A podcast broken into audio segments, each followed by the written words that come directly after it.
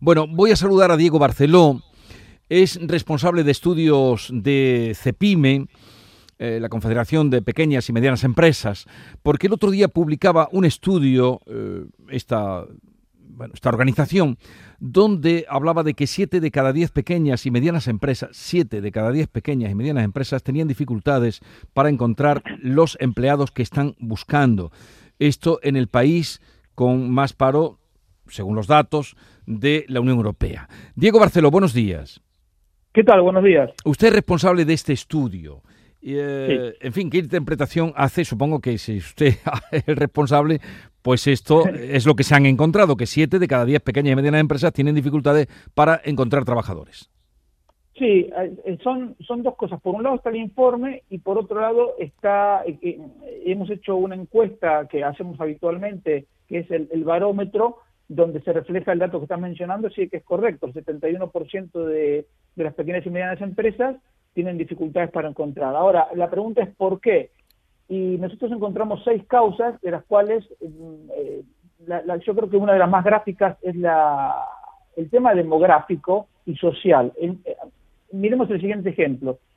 Eh, la población joven de 16 a 24 años en los últimos 20 años se ha reducido un 10%, es decir, hay menos jóvenes, eso es un problema demográfico. Pero resulta que hace 20 años la mitad de los jóvenes trabajaba o buscaba empleo. En cambio ahora eso es solo un poco más de una tercera parte. Entonces, hay menos jóvenes, pero además de los que hay, una menor proporción quiere trabajar. Entonces, solo esos dos efectos implican que en los últimos 20 años el mercado laboral español perdió 760 mil jóvenes, es decir, eh, una, eh, eso equivale a una pérdida media de 38 mil cada año. Por lo tanto, eh, solo con ese dato nos damos cuenta que encontrar algunos perfiles es extremadamente difícil. Pero con esto, eh, ¿qué quiere usted decirme? ¿Que los jóvenes mm, están en otra cosa eh, antes que buscar bueno, trabajo?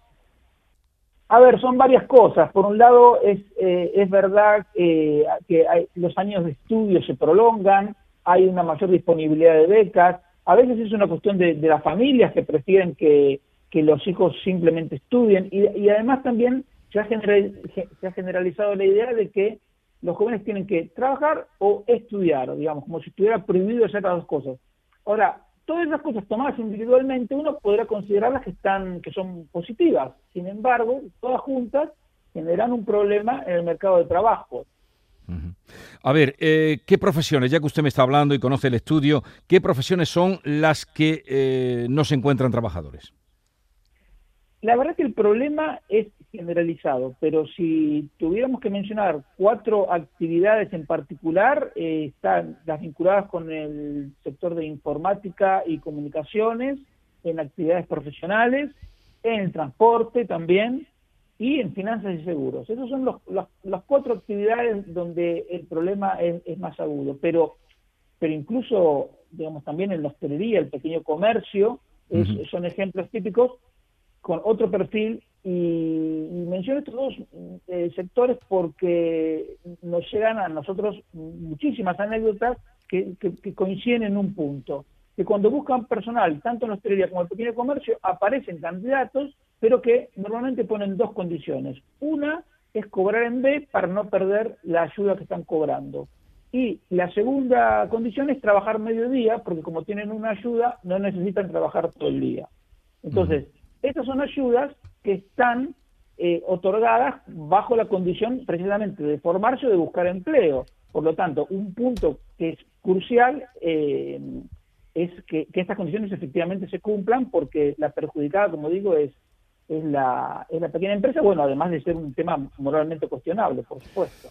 Eh, claro, lo que pasa es que luego oye uno, mm, también al hilo de lo que usted está diciendo, que ha nombrado la hostelería, las declaraciones de un miembro de la de Cepime, que usted también habrá escuchado, luego ha, rectificado, ha corregido, José Luis Izuel, el presidente de los hosteleros, diciendo que, que, en la hostelería siempre se ha trabajado de 12 a 12 y claro, esto ya tiene otro Mm, otra visión. ¿Sabe a lo que me refiero?